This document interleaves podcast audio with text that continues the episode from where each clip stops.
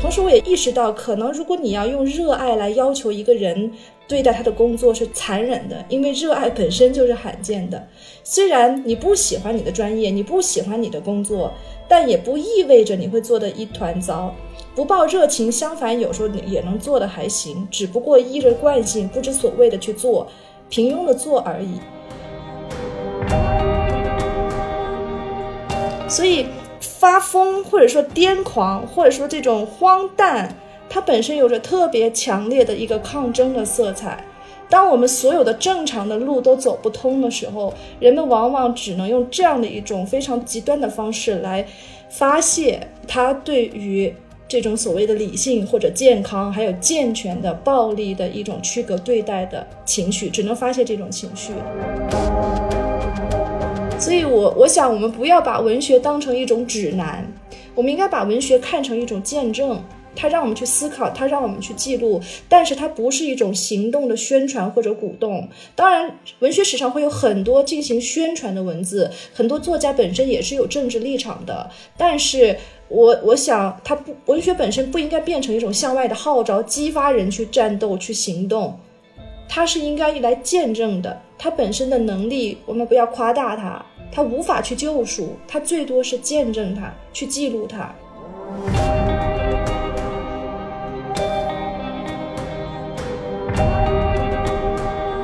大家好，这里是问题青年的栏目，有点东西，我是今天的主持人好汉。大家好，我是小曾。我们这期节目其实是邀请到云南师范大学文学院的教师张秋泽老师、阿秋老师，给我们谈一谈最近的他的一个新作以及一个衍生的话题。他最近出了一本新作，叫做《堂吉诃德的眼镜》。这本书它的副标题叫《小说细读二十二讲》，那其实是从很多跟我们日常生活有关的主题，包括结合阿秋老师在大学课堂里跟学生的困惑的这种了解和对答，去展开对于小说技巧以及小说所表现的不同的主题的一些讨论。那其实对我们当下我们问题青年一直关注的这些青年的困惑是很有关系的。所以今天我们很期待跟阿秋老师进行一个分享。那阿秋老师可以先给大家打个招呼。大家好，我是阿秋，今天很高兴来到这里和两位展开交流。对，因为阿秋老师这本书，其实，在序言里也讲到了，就是他其实很期待非文学专业的读者对于小说的理解。那其实我和小曾，呃，分别是社会学和传媒专业的学生，那正是这个非专业的读者。我们想象啊，我们如果跟阿秋老师在同一所大学里生活的话，我们应该会去上阿秋老师的课，其实就是完全是作为一个您这本书的一个受众和对象而存在的嘛。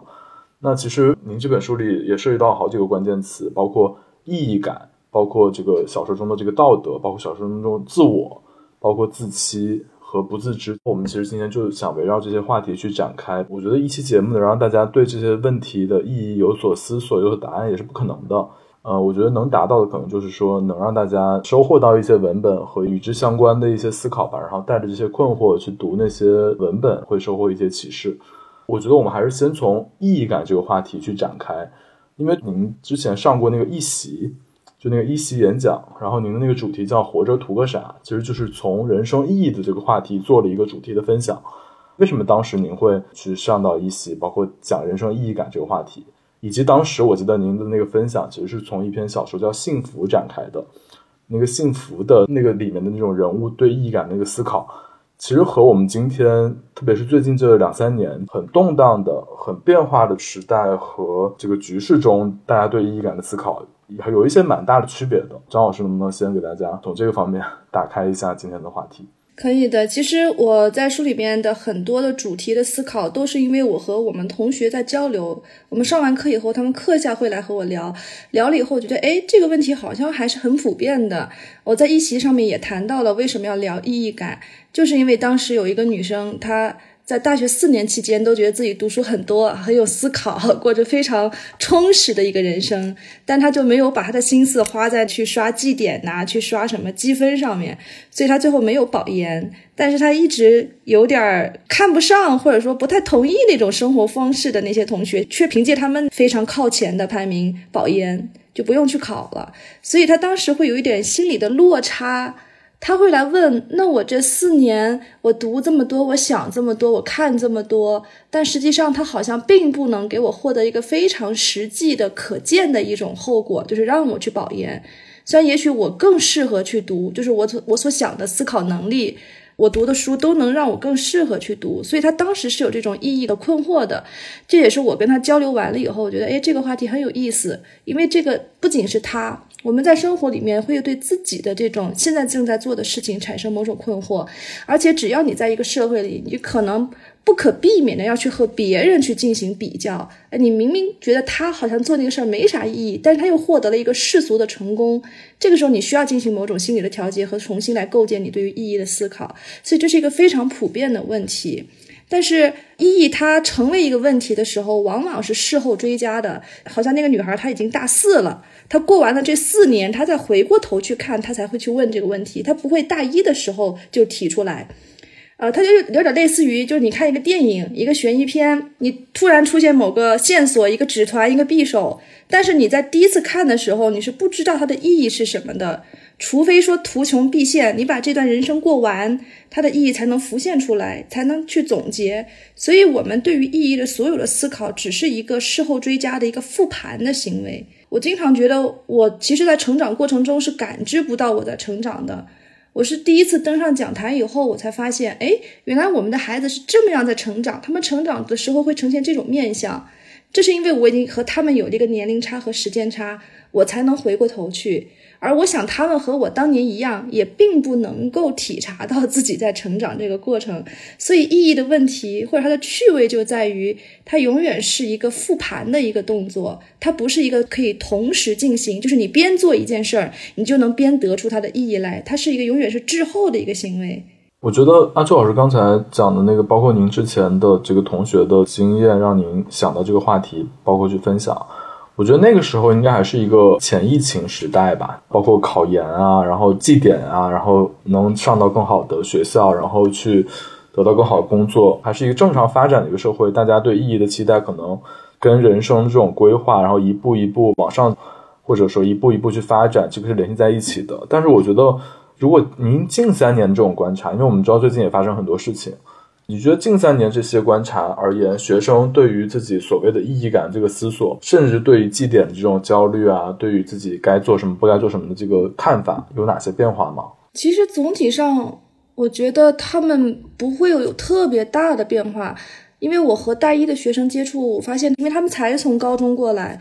他们高中是那种填鸭式的应试的教育，这种教育让他们会对外在的世界相对来说不敏感。所以他们进到大学里面，可能唯一困惑的就是我究竟要不要喜欢这个专业？我学了它学图个啥？我学完以后能干啥？他可能更多的是这个东西。但是你会在大三、大四的学生身上，他会对外在的这个世界，他们会更敏感。这些其他学校的学生都在干什么？或者说这个社会、这个时代、这个国家发生了什么？他们会更敏感一些，因为这个时候，我觉得他们已经更多的摆脱了那种传统应试教育的完全关注书、完全关注成绩的东西，他们会更自由一些。这个类似于一个。你的生命在高中阶段是被收紧的状态，你需要通过三四年的时间让它慢慢打开，让它受到其他的外在信息的一种滋养。但是它是需要时间的，你很少能在大一的学生身上看到他们对于外在世界的敏感性。其实我觉得刚才阿周老师讲到那个专业这个事情是一个很要紧的一个点。其实我觉得年轻人一开始，比如说高考的时候，你读什么专业？就是一个图个啥，你读这个图个啥的一个思考的一个起点。我先从我这里分享吧。我觉得一开始学社会学专业，首先没有任何人知道这图个啥，但是我就觉得这个东西好像挺有意思的，就可以增进你对世界跟事物之间的这个理解吧，是一种理解性的一种智慧吧。我觉得可以学习，但是其实图不了啥，因为我们上大学可能是在疫情之前嘛。其实你从整个的社会的成就来讲，其实我们这种文科的专业其实也。可能很难有所谓的对口的一个工作，包括我记得当时有老师还讲过说啊，社会学专业其实是学好了之后，你学完了之后，你就会深刻的知道你为什么你可能找不到什么工作，就大概是有一个这样的回答，我印象特别深刻。对，这可能是我对所谓的意义感和图个啥的起点，就从专业出发的一个思考。嗯，但我觉得我真正回顾我的人生，说哪个时候做了哪些事情，然后对之后有价值、有意义，其实确实是事后追加的。就是我当时做那个决定的时候，完全不晓得。就反而我觉得，就是我这样的心态，让我觉得，包括我看到一些，比如加缪的《局外人》这种小说呀，就是存在主义式的对意义的理解，就是说只有选择，而没有什么坚定的计划。你不是说一定要成为一个什么样的人，或者你也想不清楚。你会成为一个什么样的人？就这个东西对我有启发，也是因为我觉得我有一个这样的想法，然后我才觉得说，好像做了很多选择，它都是一步步成就的。我觉得这是我的一个最早对意义感的一个思索和一个谱系。我可以分享一下，我感觉我刚才听了阿秋老师，又听了好汉的之后，我再回想我的一些，比如学习上的一些东西的时候，我会发现我跟好汉好像还不太一样。我好像从小就是接受的外部赋予我的意义感很强烈的一个人，就是，比如说上高中的时候，我就会在想，我以后要做一个什么样的人，我我要过一个什么样的生活才是有意义的。然后为此呢，我会去做一些规划，比如说我当时看了柴静的书嘛，叫《看见》，然后当时我就觉得哇，做个记者很有意义。但至于说那个意义，可能就是说在记录一些事情，帮助了别人，我觉得有意义。于是我去学了新闻这个专业。我反而觉得说，如果一开始你就朝着一个意义前进，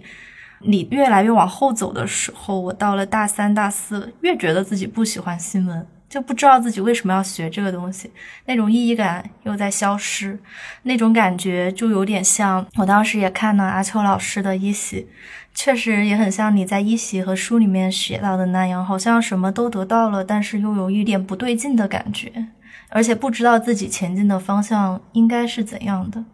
但是这种感觉很抽象。文学对这个问题回答还挺多的。但是我们读文学会有一个误区，我们总期待，哎，我读这个文学作品是不是会给我一个相应的回答？但是你会发现，文学作品它的那些意义的回答，往往是跟他小说里或者他戏剧里描写的那个对象有关，它很难直接关联到你的身上，因为你的具体的生活的处境是和文本中的那个状态和那个世界是千差万别的。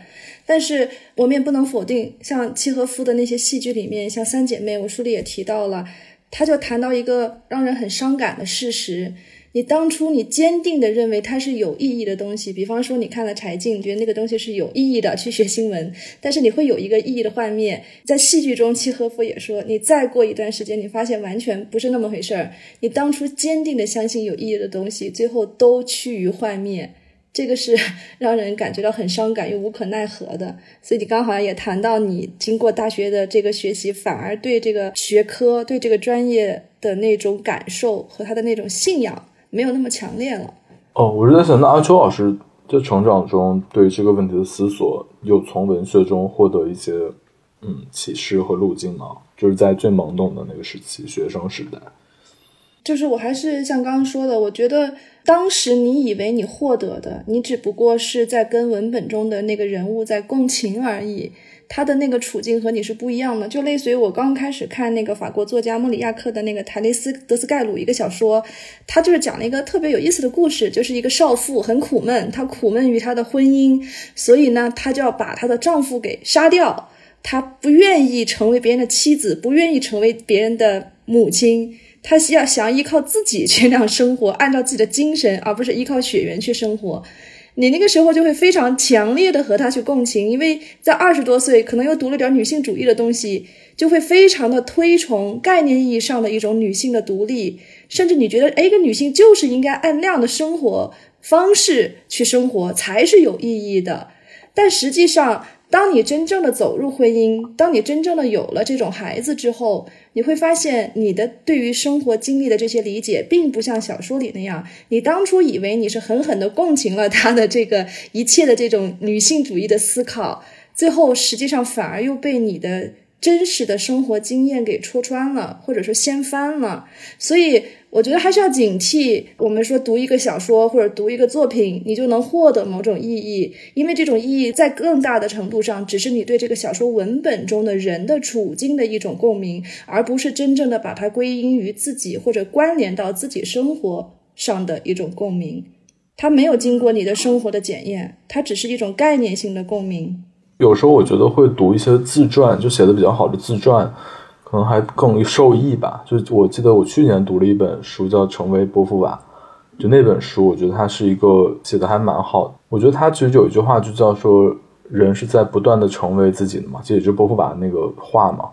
我觉得这个就可能可以回应到啊，周老师刚才谈到这个话题，就是你其实是在成为的过程中推翻自己，然后跟自己和解，然后再有新的矛盾和冲突，在这个过程中达成一个勉强的自洽的状态。阿秋老师能不能再分享一些学生关于这个话题的一些分享，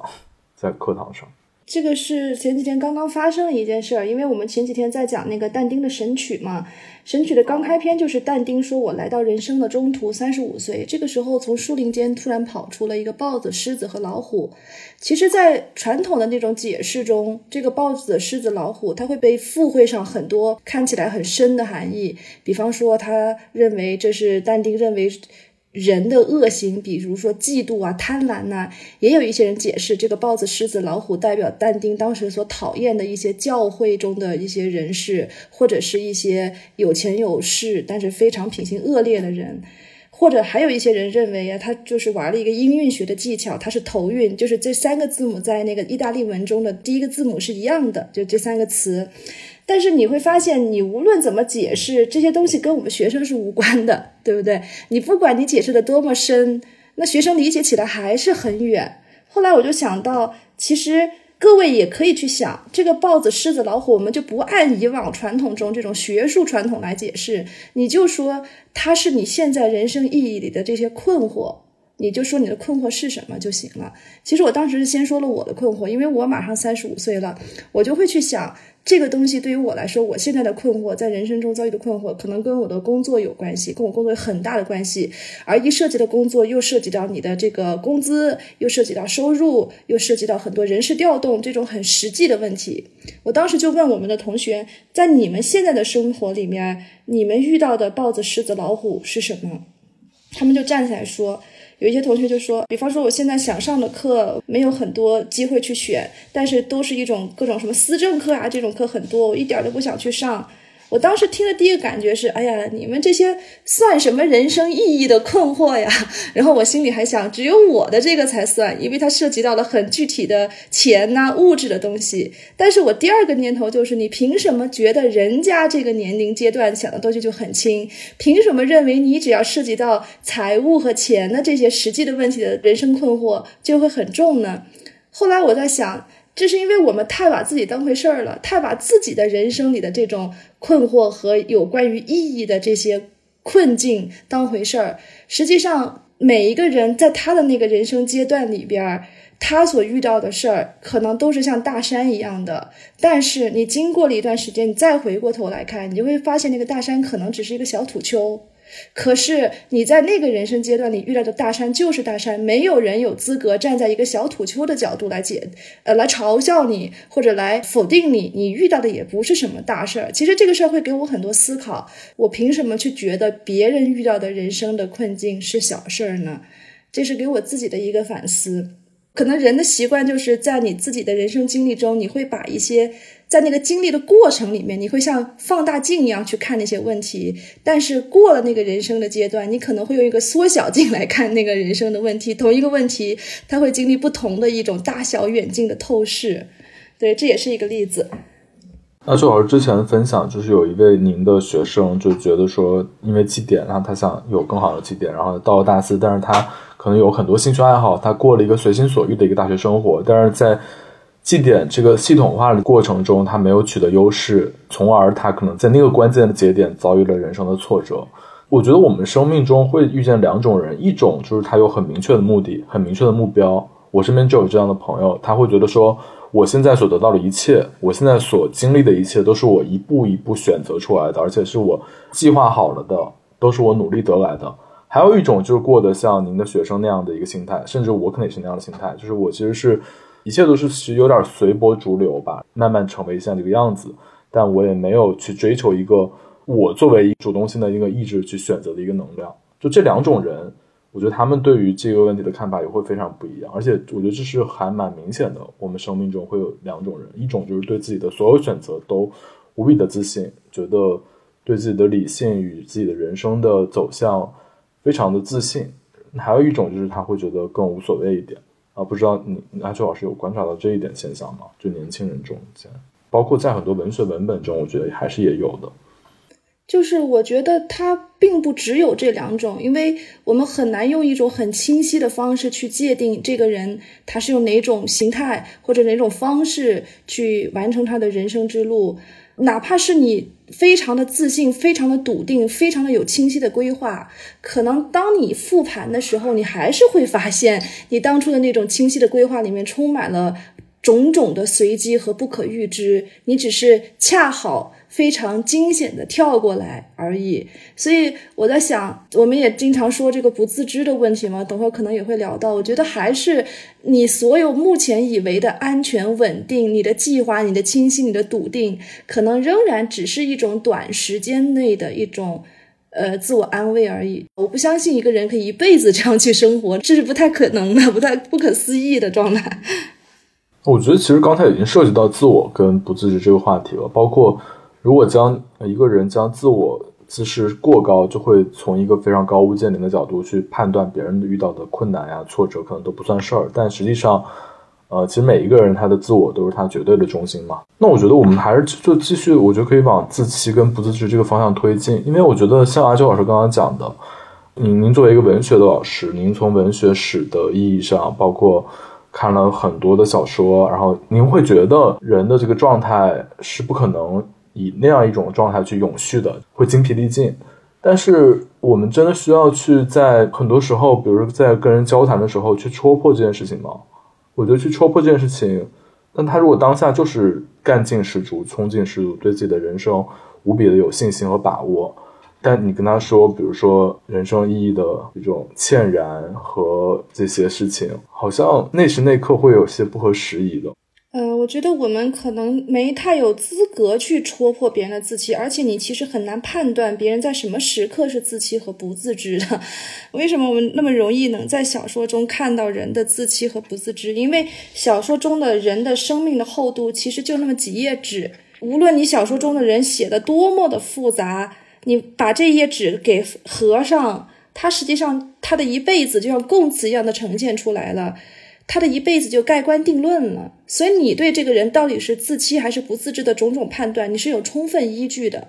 但是我总觉得，你判断一个再复杂的人物，都会比判断一个再简单的真人要难，因为一个活着的人不会像小说一样把他的所思所想、所感所行全部摊给你看。在这种情况下，我们和所有人的接触都只是一个片面的交往。我们一天二十四小时可能只能接触他十分钟，你凭什么凭借这十分钟的交往来判断他是自欺的还是他是不自知的？所以，我就谈文学，你最后可能并不是用你在文学中抓取到的这些自欺和不自知的状态来评价别人，它更多的是一个自我反省的东西，这是一个向内的。我们最多只能判断我们自己是不是在自欺或者不自知。因为可能我们对于自己的了解多多少少会和我们对于一个文本中，像石黑一雄他写的那些小说，很多自欺者，呃，这个远山淡影呀、浮世画家呀，里面人都是自欺的。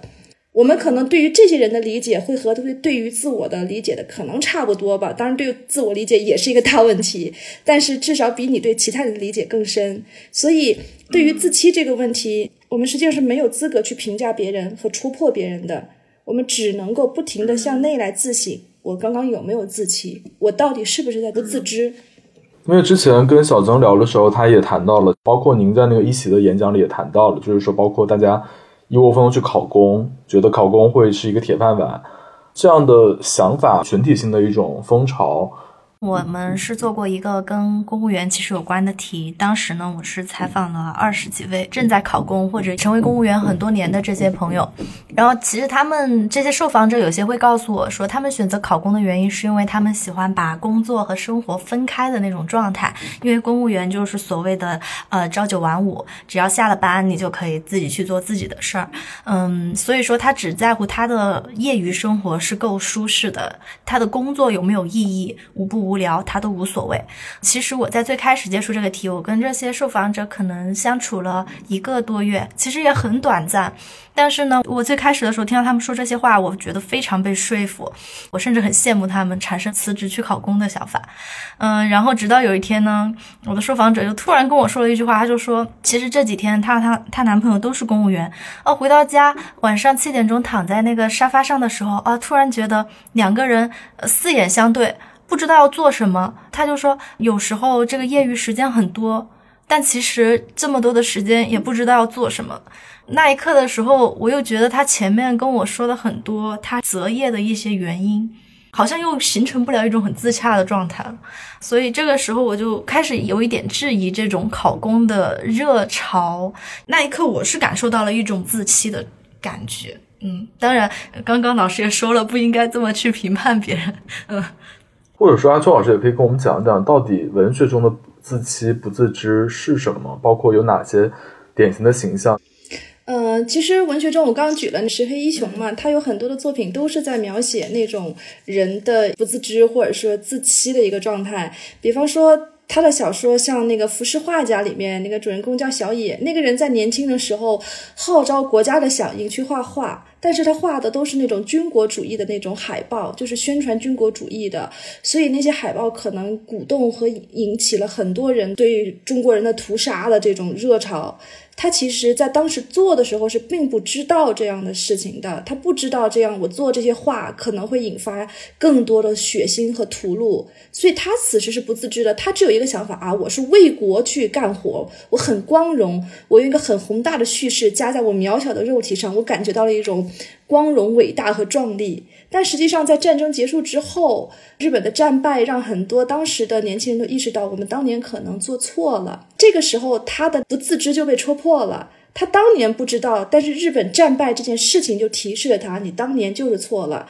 你虽然是一门心思跟着国家，但是国家的大的方针就是错的。其实他无法接受的，因为要人去认错太难了。哪怕你跟人吵架，你其实都很难轻易的说一句对不起的，更何况是这么投入了一生的事情呢？所以他最后，他还是选择了从不自知被戳破以后，选择了自欺。他不停的说服自己，我当年是对的，我当年没有错。这种说服甚至延伸到了他日常中的很多的行为上，他要在所有的行为里都证明我对你错。比方说，他种那个花，明明是他种的不好，他要告诉其他人说，你们没审美，我有审美。表面上看好像只是一个种花的一个审美的取舍，但实际上骨子里还是他不想承认他做错了。这就是一个不自知被戳破以后，继续用自欺来维护自己的那个自我的一个状态。如果他真的认错，如果他真的不再自欺，反而这个人可能会崩溃掉。这就是一个文学中的例子。嗯，我记得就还有一个是那个长夜将近，就是一个讲一个英国管家嘛，一个忠心耿耿的一个仆人，但其实他的主人就那个英国贵族就跟纳粹勾结的很严重嘛，但是战后他才知道这件事情，那这个对他而言，就他所之前所珍视的那种忠诚、这种道德，就这种在那个旧时代他认为还是高贵的品质的东西，他其实也某种程度上。那完全背道而驰嘛，在那个状态下，历史时期中他是自欺的，但他后面他又戳破这件事情，其实本质上是一样的嘛，就跟刚才阿秋分享那个故事。石黑特别喜欢塑造这样的人。对对对，刚刚这两个故事其实都是跟时代有关的这种不自欺呃不自知跟自欺嘛。那我觉得今天这个时代也有今天这个时代自欺跟不自知，而且我觉得我们作为时代洪流中的这种普通人，其实也都在见证，甚至自己也在踏入这个里面。就像刚才小曾讲这个事情。呃，我觉得这个应该也在阿秋老师的学生中，应该也会有这样的同学。其实我刚刚在听小曾说的时候，我有一个想法，也许你采访的那个公务员，他日常生活里他闲下来不知道该做什么，甚至可能都不跟他的工作有关，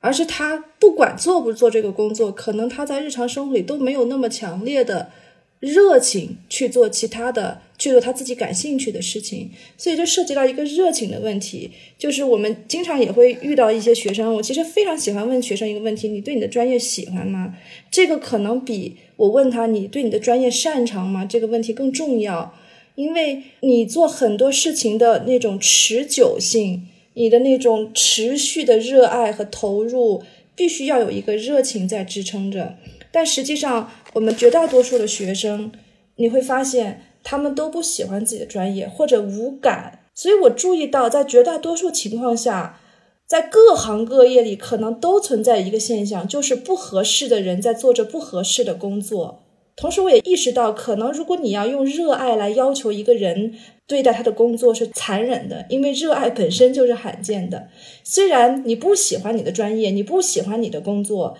但也不意味着你会做的一团糟。不抱热情，相反，有时候也能做的还行，只不过依着惯性，不知所谓的去做，平庸的做而已。有一部小说是那个威廉斯的《斯通纳》，特别有名的这个小说，我觉得这个小说就特别好的呈现了。你本身对你的生活、你的工作都是没有任何热情的，可是你依然可以过完一生，因为绝大多数人都是这么过的。这个斯通纳那个主人公本身是美国的那种农村家庭出身，所以他刚读大学的时候是学农学。后来有一次他去听了莎士比亚的课，他就一下子被文学激起了兴趣，他就开始转行去学文学，最后还成为了一名文学教授。但是你说他对文学有多热爱呢？其实也没有。可能仅仅比他对农学的那种热爱多一点儿，所以斯通纳这个小说非常有意思，它展现了一个人平庸的一生，做着自己可能有点兴趣，但兴趣也没有那么强烈，也没有那么大的事儿，也是可以过完的，也是可以成为一个教授的。这个小说它其实有很多东西在提示我们，它首先提示我们的就是我们经常说教育意味着什么，可能教育它类似于一件衣服，它让那些平庸的人，那种普通的人。身上包裹上的一些比较教化的色彩，诶，我也可以跟你谈谈文学，也可以跟你谈谈艺术，可以跟你谈谈修养。但是这些东西本身不是我的生命底色里所天然具有的，这是教育给我们带来的。我觉得现在我们的教育的特点就是这样，它可能为普通人装点上了一些非常具有弹性的衣服，这些衣服、这些服饰能够让他在未来的社会中找到工作。工作良好，但是也许他穿这个衣服并不合身，但这不重要，因为他有了这个衣服，他才能进入到社会，他才不至于裸体的进入到社会里边去。同时，我觉得这个衣服也不需要你爱不爱它，热不热爱它，因为绝大多数人可能都是穿着不合适的衣服 在进入到这个世界，投身到这个世界中来。这是我自己在我们学生身上观察到的。我可能这么多年来。教了我教了六年的书，七年快，真正的把这个教育或者文学当成他一个由内长出来的皮肤，而不是衣服的学生非常少。但是这并不妨碍那些把它当成衣服的学生也能享受某种乐趣，在阅读的过程中，或者通过这种教育在社会中能够找到工作，并不妨碍他。所以，我总觉得我们不必用你必须爱你的工作，你必须要有兴趣来指导你的工作，这个对人的要求太高了。普通人无非是把你的工作、你的教育、你的教养当成了一件能够让你进入社会的衣服而已。阿秋老师刚刚说的那个让我想到，最近上野千鹤子老师他有一本新书，里面其实他也呃讲到类似的说法。他说，呃，如果一个人他有一个有天赋的领域，然后又特别热爱这个领域，那么这个领域就属于这个人的天职，这种人他就可以被称为职人，就是在日语里面。但是大部分人其实他做的很多东西，他就只叫工作。就是你被付一定的薪水去做的一些东西，你不必要是会一定要有天赋，或者是一定要热爱在这里面。我其实听到老师这么讲，我觉得有一些教育，它也会赋予给我们一些，就是你说到的外在的一些意义感。其实，在发现自己穿着这个不合适的衣服的时候，可能并不是进入到社会的时候就发现的，可能是慢慢发现，好像自己也没有那么的热爱自己的工作。然后慢慢发现自己可能在过一种也是相对平庸的人生，这时候他会对平庸生出一种恐惧，不知道怎么去嗯面对它。我倒是有一个跟小张不一样的看法，我觉得我也能意识到这一点。我觉得我也不是一个呃有才华的人。我也刚才想到有一句那个索尔贝偶还有一句对这个方面的一句话，因为他非常的准确毒舌嘛。有一句话叫。读过有关庸人的小说，你就往往以为自己绝不会成为庸人，这自然荒诞至极。读书时，你会不知不觉地发起一种莫名的高烧来，接受毒素的侵蚀，要不内心会掀起阵阵波澜，却只因有书保护着而毫不察觉。而且我觉得我就很同意刚才阿秋老师讲到的看法，就是我觉得我们刚才之前的讨论，包括对意义感的讨论，好像都来自于你一定要在事业上或者在工作上，你投入最长的社会活动，正在做什么，你才能寻找到意义感。但我现在慢慢更觉得，就是包括现在最近两三年这个情况充满不确定性之后，我慢慢会觉得说，其实你的兴趣会转向人与人之间的关系，就包括你，我会想到不知道呃合不合适的一个例子，就是比如说《倾城之恋》里面，男女主人公在战乱的香港，大家在一个很破的一个房子里，大家觉得彼此。有枪子的这口气，这个是很重要的，这个就成为了当时的意义感的全部。当然，他们俩呃，如果是在一个正常的和平年代，那个男主人公也有自己的生意，女主人公也有自己的盘算，但那个东西其实在一个很纷乱的世界里就不重要了。那就唯一重要的就是有人对你好，然后你怎么对待你的身边的其他人，对吧？我觉得这个可能是呃，我们讨论意义感的一个其他的维度。你如果能把自己的身边的人照顾好，已经我觉得已经很很厉害了。这就是我的一个 想法，就是意义感，它本身这个词听起来很大很抽象，会让我们觉得，哎，一讨论起来是不是就离生活很远？或者说我为了我腔子里的这口气啊，我活下去，好像就远离了那种对于高深的意义感的讨论。但是实际上，只是意义感这个词比较抽象，但是这种感受是非常普遍的。比方说，有一个学生，他会觉得，哎，我上这个课，我觉得太无聊，太没意思了。我上那个课，我就会觉得啊，这是我一星期的唯一的救赎。就是哪怕在这么小的一个上课和不上课之间，这种小的行为上，都会有我们意义感的一种寻求，只不过我们不会把它单拎出来。呃，我前几天上课的时候讲了一个例子。这个例子我觉得特别好的，能够回应刚刚好汉说的，我为了腔子里那口气，好像我就不去想更高的问题，看看是不是这样。因为我们当时其实做了一个伦理学的实验，就是假如说你们很多人在坐船，这个船上有妓女、有青年劳模、有精通航海的劳改犯、有七十二岁的医生、有什么弱智男孩、有绝症女孩，呃等等，有这些人，这个时候船翻了。只有一个小救生艇出现，那么这个时候只能选三个人上船，你会怎么选？当然，你可以选你自己。其实你看这个表面上看就是一个活下去的问题嘛，它没有涉及到特别深的什么高深的哲学问题。但实际上，每个人在选择的时候，他就会暴露出他这个选择背后的意义的底色，或者他为什么去选的这种伦理支撑的一个底色来。表面上看只是一个求生的活动，比方说有一些学生说我要一个最佳的搭配组合，那我要肯定要选我自己，我要活下去，我再选一个神父，因为我需要精神指导，我再选一个船长，因为我需要技术指导，这样我就可以最佳搭配组合。当他在这么选的时候，实际上就意味着他就是决定他或者支配他选择的那个背后的意义感或者伦理规则就暴露出来了。他其实非常接近于边沁的那种最大功效原则嘛，就是我们所说的功利主义。功利主义这个词在中国好像有点污名化啊！你一说起来，功利主义就是一个啊为了名为了利无所不用其极的一个状态。但其实功利主义指的是让幸福最大化或者让效用最大化。所以当人们在选择这三个人或者那三个人一起上船的时候，他就是想让他的求生最大化。因而表面上看，我们是在做一个求生的一个选择，但是通过这个实验，实际上是想暴露出所有的选择，哪怕是最基础的求生选择背后，它仍然有非常具体的一套意义的指导规则或者伦理的一套指导规则。只不过这些规则在我们日常生活里不会经常拿出来说，也或者不会用一个具体的描述来对它进行清晰的复制而已。因而，就是你刚举那个《倾城之恋》的例子，虽然好像人们不再谈那种救亡救国这种革命性的大词，但是当你在谈我只要我们两个人在一起，我要我们两个人腔子里有口气活下去的时候，它还是在实践一种意义，只不过没有把它给说出来或者复形而已。我觉得我们现在慢慢谈到那个比较变动时代的大家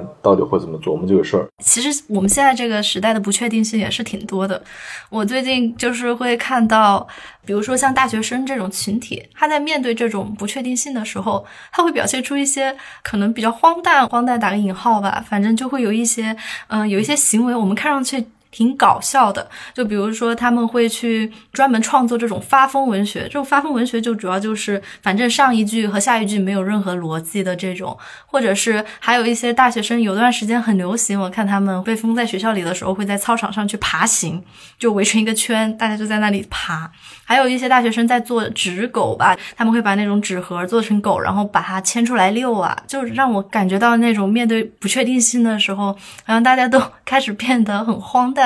其实这个我也不知道是不是这种荒诞，就是在这种意义感开始有一点混乱的这种时代的时候，大家会常常表现出来的一种状态，或者在文学里面有没有相关的一些东西。其实我会问我们的学生，他们真的有，他们会在宿舍里面做那个纸狗，但是还没有溜到操场上去。我在想，没有人会无缘无故发疯的，就是社会的不正常和人的不正常是成正比例关系的。当一些人他好像只能选择用疯狂来表现自我的时候，只能说明这个社会的癫狂，或者说这个社会的痼疾已经非常深了。人们只能选择这种方式来进行一种。好像看起来非常矛盾和悖谬的自我确证。其实文学中对于疯狂的书写实在是太多了，数不胜数。虽然在日常生活里，我说你，哎，你这个人有病啊，你这个人发疯了，听起来好像是个非常污蔑性的、污名性的评价。但是很奇怪，就是文学中一涉及到发疯的，往往是具有某种颠覆和反叛或者批判意义的。比方说，我们肯定都学过的，中学时候就学过那个鲁迅的《狂人日记》，不就是吗？什么何以赵家的狗要多看我两眼？或者《红楼梦》里面那种疯癫道人，《红楼梦》里还有贾宝玉、王熙凤他们也都疯过。再包括我们外国文学名著里很有名的一个小说，虽然可能人们没有读过，但是肯定听过的，就是有一个人读小说读多了。要去跟风车搏斗，那比如堂吉诃德，你会发现文学中的疯子特别多，但是居然是这些在真实社会里面被边缘化的、被讥讽的人，却往往会成为文学中的一种主流。文学中为什么要写这么多呃疯子？我觉得可以特别好的解释社会中的人为什么要进行一种自我疯狂化的这么一种尝试。我们经常说一个人有毛病啊，你疯了，你是有一个前提的。就是我是理性的，你是不理性的，所以我要把你跟我给区隔开或者区分开。但是当你用你的理性来区分其他人的时候，可能我们意识不到，我们的理性其实是非常暴力的。这种理性可能还暗含着一个词叫健康。就是我是健康的，你是密接哈，你你被感染了，你是次密接。当我们在这样划分的时候，其实就意味着你用理性、正常、健康来把另外一群你认为不健康的、疯癫的，或者说被感染的人区分，然后把他们关起来，把他们封闭起来，最后达成的一个结果就是异化嘛。其实，在十五世纪的时候，欧洲早就出现了大量的传染性的疾病，就不说早期的黑死病，像当时的麻风病。他的方法是一样的，谁有麻风病，我把你关起来，我把你隔绝。结果，如果一个村子都是麻风病，那你们就是麻风病村，就会被整个社会所排斥。所以表面上看是一个医学问题，但实际上它会变成一个社会的关系问题。所有的这种隔离、这种异化，把人变成不是人，人变成小洋人，或者人变成一个麻风病人，它背后都是那些自认为健康的、理性的、健全的人对另外一群人做出的某种打压和暴力的一个行为。所以，为什么小说中、文学中会有这么多疯子？我觉得他们恰恰是要用一种癫狂的方式来对抗理性暴力对我产生的这个压抑。你越是要用理性和正常来进行区分，我越是要反其道而行之的，故意的来这么刺激你。我不要装成一个健康人，我不要变健康，我恰恰要用你来治我的方式来回敬你。所以发疯或者说癫狂或者说这种荒诞，它本身有着特别强烈的一个抗争的色彩。当我们所有的正常的路都走不通的时候，人们往往只能用这样的一种非常极端的方式来。发泄他对于这种所谓的理性或者健康，还有健全的暴力的一种区隔对待的情绪，只能发泄这种情绪，而且恰恰是因为我装疯卖傻，我们反而不用承担那么多责任。这是文学中它会有很多的描写。对，而且我觉得像荒诞啊，包括理性与非理性这个划分，包括对这件事情的这种反思，或是召唤那种感性，我觉得也可能越来越多的会成为现当代文学或者小说的主题。因为我觉得这也是一个非常现代的命题。只要在一个一个社会中，我们那种正常的表达是受阻的话，那么可能会发展出两种类型的文学：一种是充满隐喻的文学，一种就是充满癫狂的文学。阿秋老师，那年轻时候，比如说关于人生意义的最初的这个记忆是什么？就是你会有很多具体的阶段性的困惑吗？比方说，我硕士毕业的时候，我也是当时看了柴静的那本书。我就特别想去当记者，但是我老师要让我跟着他读博，我很纠结，就是这是很具体的。但是我其实有一个非常根深蒂固的本质性的一个困惑，就是我想不通为什么我们要死，结果现在还得活着。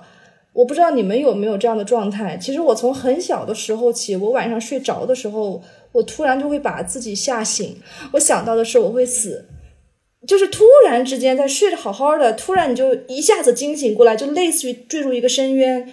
我不知道当时其他人有没有这种状态，我还去问我的室友，他们都觉得你有毛病吧，你是个傻子吧，想这种问题干嘛？但是我发现我很早的时候就会被我们会死这个终极的这种意义的虚无化或者消散所困惑。直到我看了托尔斯泰，我突然发现我找到同路人了，因为他跟我一样害怕。托尔斯泰其实年轻的时候也是一个很风流浪荡的人。他有一次去他的田庄里面处理田产的事务的时候，他经过了一个山，那个山叫阿尔马扎斯山。他那天晚上夜宿在那儿，当时他很年轻。但是就在那睡觉的时候，他也是两点钟，半夜两点钟突然坐起来，他就感觉到特别的恐惧，他感觉到有个东西在追他，他无法去摆脱。他说：“我第一次听见了死神的声音。”后来我就意识到，啊，原来我不是唯一的被这个要死这件事情吓得要死的人。托尔斯泰比我更恐惧，所以很多人会说托尔斯泰的文学，他作品中的主题是这个是那个等等。但是我觉得他有一个核心的主题，就是他在一直。告诉自己我会死，然后他并不是说让你不要去害怕，因为不要去害怕这句话太轻了，他做不到。我觉得他是通过对于不同的角色的死亡的书写，让自己去练习、去演练。我前几天又把他那个《安娜·卡列娜》找出来，里面讲男主人公列文的哥哥的垂死现场，就说那个人生了重病，躺在床上等死。说一整天都在抓自己，像要把什么东西从身上扯下来，很用力，很卖力。我们说“卖力”这个词，好像是你会觉得我是在工作，我在生活卖力。但是一个人他在垂死的时候，他也可能是卖力的。我觉得这个形容的特别的传神。后来我当时重新看的时候，我注意到一句话，托尔斯泰说。我自己比从前啊，就是他他的笔下那个列文，其实也就是托尔斯泰他自己。他说我比从前更不能理解死亡的意义了，死亡的不可避免也变得比以前更加可怕了。所以我觉得为什么我会那么喜欢托尔斯泰，不是因为他通过大量的死亡书写告诉我我们要向死而生，我们要一往无前，我们要去面对它。他其实告诉你，我写了这么多，我还是害怕，我还是懦弱，我还是无法面对。我一次一次的演练，我还是被非常深刻的一种痛苦所折磨。这是让我感觉到非常亲切的。如果一个哲学家或者一个伦理学家告诉我们，像海德格尔，他告诉你你要向死而生啊等等，我还是觉得那样的叙述太远了，他没有办法安慰到我。反而是这种对于麦粒的死亡的描写，他多多少少会能安慰到我，因为他会让我预见到。或者让我演习到这个，其实是我人生里面非常大的一个困惑，到现在为止仍然会困惑，因为我现在还是会被吓醒，我不知道你们会不会。我觉得这个问题也涉及到，到底中国人跟西方，包括俄国的这种对待意义世界啊，或者对待虚无这个看法，有没有所谓的这种文化上的不同？就因为之前我我采访过一个哲学老师嘛，他就给我讲了一个故事，就是。我当时是问的，呃，有一有一本书叫《虚无时代》，然后当时是基于那个书去做一个采访，就是谈到处理虚无的问题，中国人到底是不是一个例外？就某种意义上，他他给我分享一个故事，就是他的外婆家，他外婆就把自己的那口棺材放在自己的客厅，然后上面盖了一个盖了一个桌布，一个花花花的桌布，就当成一个桌子放在那个地方，然后上面就摆着苹果呀，就像一个怎么讲，像一个客厅一个茶几一样。就大在江南的一户人家里面，充满生活烟火气的这个桌布，包括桌子上所有这些物件下面就是一口棺材。他就是这么认为，他认为中国人对于向死而生这件事情，呃，首先他不考虑，另外他也肯定是没有阿秋老师您所描述的您自己的这种恐惧，死亡就把它放在客厅里，当成一个茶几，然后他就隔着一层桌布，隔着一些水果，隔着一些锅碗瓢盆，但他同时也觉得说这样的文化这种特色，也让中国人缺少了一些勇气。因为你很多生死攸关的问题，你是需要有向死而生的勇气的，那也缺乏这个勇气，所以很多变化也很难推进，很难到来。他是这样一个看法。其实，某种意义上，就是他中国人消解虚无、消解这种终极的这个意义感的这种方式，是把它审美化，把它附上一层精美的桌布，放上水果，放上一些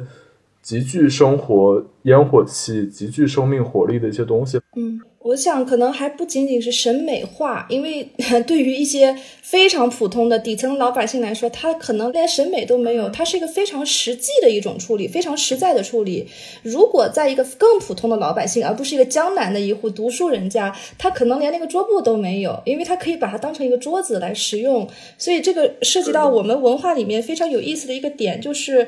呃，我们对于很多意义感的一种寻求是非常。呃，此案化就非常的具体的和非常物质化的。当然，因为这是只是我个人的一个观察，不代表我了解所有中国人或者我了解所有中国的学说。我只是一个很粗糙的感受，是因为我们不太存在所谓的经济危机、精神崩溃这种事情，什么都可以挨过去，日子一天天在过，我们都可以挨过去。因为对于意义感也好，对于幸福的这种追寻也好，非常容易变成一种很具体的一种对于。物质的或者方位性的一个追求，呃，我前几天看了一个特别有意思的书，是一个德国的汉学家写的，他就是在讲中国人的幸福观是什么。他提到一点，他说中国人，比方说道家说那个极乐世界，极乐世界里面是有非常清晰的地理学方位的，比如说皇帝的宫殿是在哪里，是在。昆仑山上是在昆仑山的顶端，然后由西王母所统治，或者中国人还对哪些仙境有向往呢？像蓬莱还有瀛洲，但是他们这种刻画是非常具体的，它不是一个抽象的空间概念，它会有《山海经》等等书告诉你这条路怎么走，我们走什么路可以走到那个仙境或者极乐，获得那种幸福。但是在至少在我所接触的外国文学或者是历史的文献中，我们会发现，你获得极乐的那种一个空间，天堂也好，彼岸也好，它是难以具体化的。它没有一条路像《山海经》一样指给你，你走了这条路啊，你走向东方，你穿过大海，你就能到达那个地方。它没有。天堂没有，地狱你像但丁写《神曲》，地狱它是有大门，但是大门在哪儿，谁也不知道。所以在中西方的文化里，至少在我很粗浅的一个认识里边，我觉得中国人对于幸福或者意义的这种寻得的路径是非常的具体化和非常的物质化的，甚至可以空间化和在地化。但是好像西方他会告诉你有天堂，但是没有路，这是卡夫卡说的嘛？你有天堂，但是你没有路，我不会告诉你路怎么走。它是这么有一有这么一个非常实际的和一个非常抽象的一种对比，对，但它其实会影向不同的历史。对，是的，是的。既然我们的路径和思考的方式都不一样，你最后呈现出来的历史的叙述和你的这种人生的生活的整体的这种风格肯定是不太一样的。其实，在生活中的所有事件中，权力都是一个关键的词。但我觉得，在特别变动的时期，特别是可能近期，我们也能够见证到权力这个主题和人性的交叉的这个话题吧。那我觉得肯定有很多文本可以帮助我们理解，呃，所谓的这个权力或者世界中的这个力的这个运作。好，就是我还是想通过文学作品本身来谈，然后再来谈谈文学作品关于这个问题能够给到我们一些什么。就是最经典的作品，就是谈权力的，其实就是《城堡》嘛。卡夫卡的城堡，我基本上每年都要带着学生细读一遍。城堡它展现出来就是人在权力中的各种的可能。比方说，城堡最核心的一个问题是一个叫做 K 的人，K 他是个主人公，他想进入城堡测量土地，但是呢，人们又不让他进去，他就想尽办法想进去，这是一条主线。但是通过他的眼睛和他的经历，我们看到了很多很多人在权力面前的千姿百态。在这个城堡的顶端有一个从来不现身的人，是个领主也好，一个大领导也好，我们不知道他是谁。但是很多女人都觉得我应该拜倒在他脚下，最好的方式就是跟他发生关系，跟他睡觉。所以城堡村里的这些女人在从未露面的领主面前表现出了一种非常恭顺的，而且是集体性的恭顺。他们甚至觉得，只要我跟他睡过一觉，我拿回他的一张照片，或者我拿回他的一个帽子，我就会变成一个权力代理人，好像我也分享了权力的一杯羹。绝大多数人都是想尽办法想要去靠近那个权力的顶峰，通过各种各样的方式为他打工、跟他睡觉等等这样的方式，但是。呃，这个小说中还塑造了一些人，这些人我觉得是卡夫卡小说里非常具有光辉形象的人。当所有的女人可能都只想去跟那个领主睡觉的时候，有一个女孩叫做阿玛利亚，她拒绝提供这种性服务给城堡领主，所以她就得罪了城堡村的所有村民，他们都会觉得你怎么这么不识好歹。最关键的是，她的父母也这么认为，所以他们的父母就觉得。你都不去跟领主睡觉，哎呀，我们得罪了领主怎么样？他们就每天在一个大风雪中跪在那个路上，等着领主的信差来回走经过的时候，他们去求情、去告饶，说对不起，我们的女儿做错了。但是永远没有等到，他们还把自己等着生病了。这就是人的另外一种状态，就是你在权力面前的那种假想。你觉得权力要迫害你，所以你甚至认为你做错了，你拒绝了他，你认为你做错了。城堡整体读下来会让我们觉得很压抑，就是人在那种巨大的、从未露面的权力面前，他会有很多想象性的顺从。我都没有见过他，但是我想象他会来害我，来惩罚我，所以我要说我是错的，我要去赎罪。但是城堡中只要有这一个女性，就是叫做阿玛利亚的女性，她能够站出来。然后她来跟所有人对抗，他说：“我永不下跪，我永不求情告饶，我永远就不会去跟他睡觉。只要有这么一个人存在，文学它的意义就立住了。它让我们看到，当所有人可能都主动或者被动的臣服于那种至高的权利的时候，始终有人是不愿意臣服的，哪怕她只是一介弱女子。所以我每次讲到这个地方的时候，我会特别的触动。我们确实可能在现实生活中迫于。一些具体的呃压力，你不得不去臣服。但是文学本身让你看见了可能，让你看见了，并不是我们所有人都臣服，而是还有一个人他站了起来，他要迎向那个最高的领主走去，他不下跪，他绝不下跪在风雪中。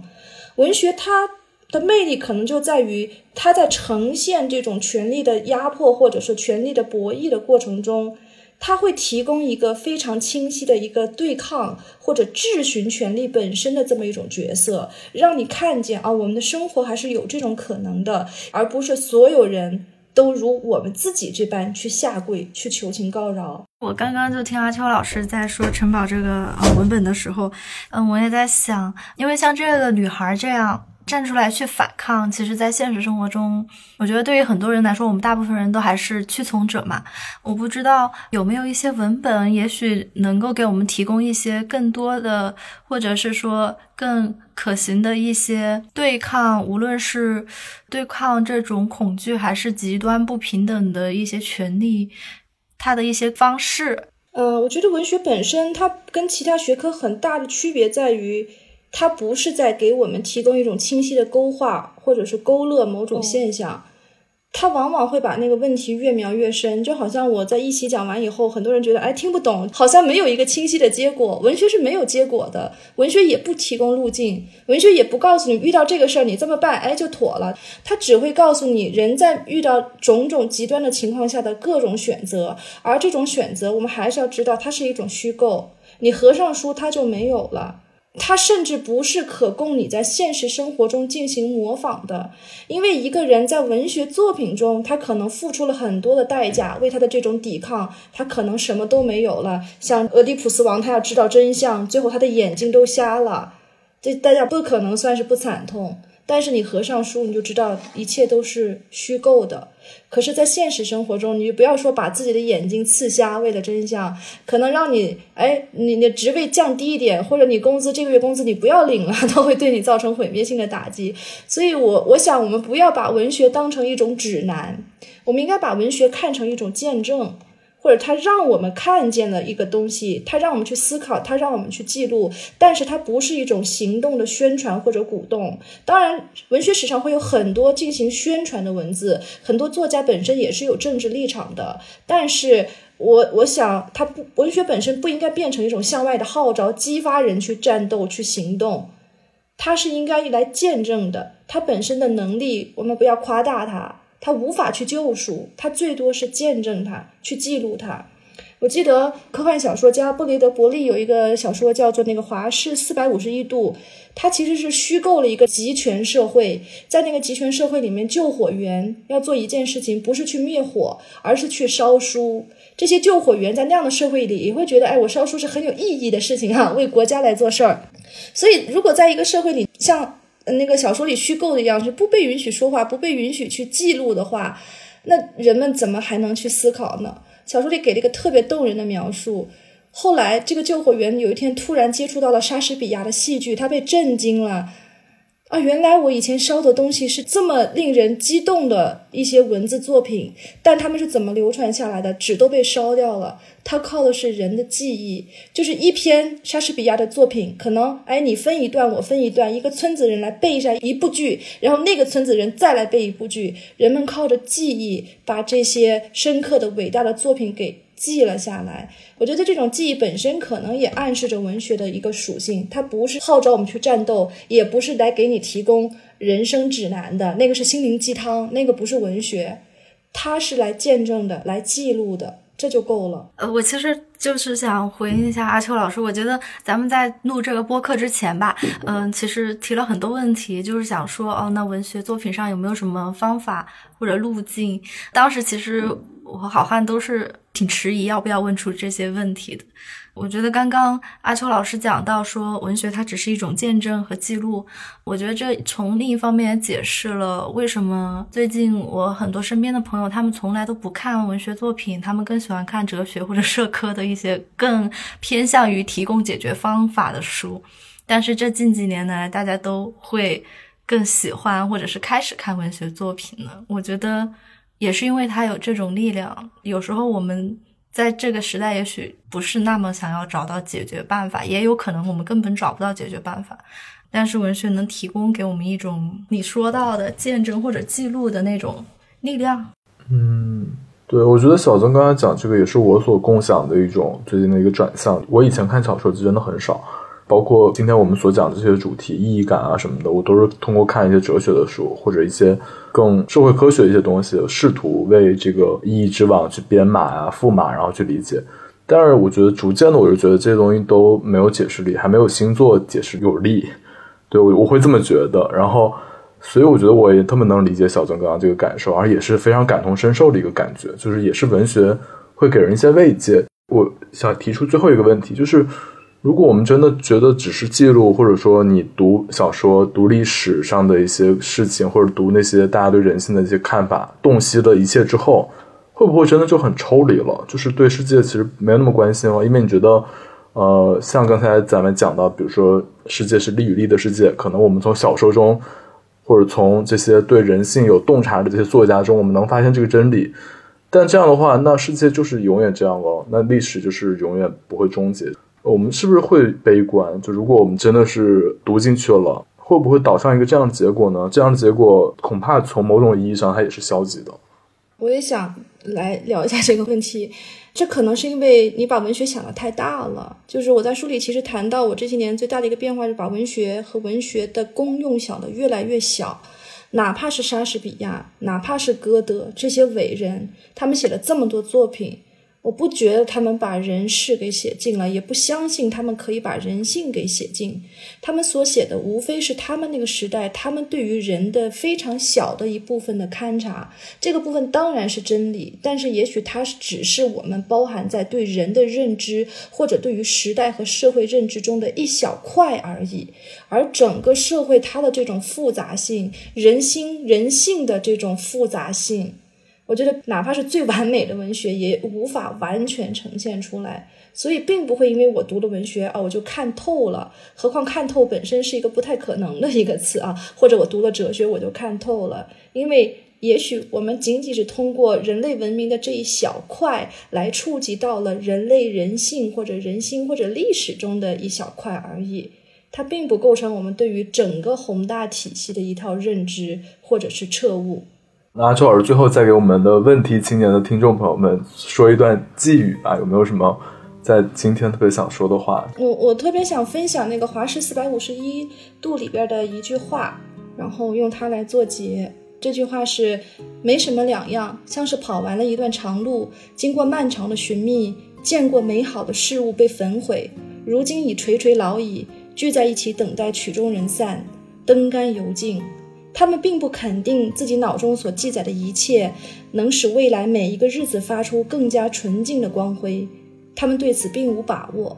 但他们确知那些书存储在他们平静的眼眸之后，完好无缺地等待着将来某一天，那些手指干净或肮脏的读者再来翻动。所以我最后的一个寄语是想借《华氏四百五十一度》这个小说中的一句话来分享。我们对于文学的期待，也许我们可以被剥夺，不让我们说，不让我们做，不让我们动，但是我们还可以想，可以去记忆，可以去思考。嗯，这就是我的分享。嗯，好，谢谢阿秋老师。谢谢阿秋老师。对，很感动，很感动。感谢大家收听《问题青年》，是由青年志出品的播客。我们从青年的发问出发，探讨行动的可能性。你可以在小宇宙、苹果播客、喜马拉雅、网易云音乐等平台收听我们的节目。如果你喜欢我们的节目，可以在微信和微博搜索“青年志 Uthology”，关注我们的其他内容栏目或与我们联系。谢谢。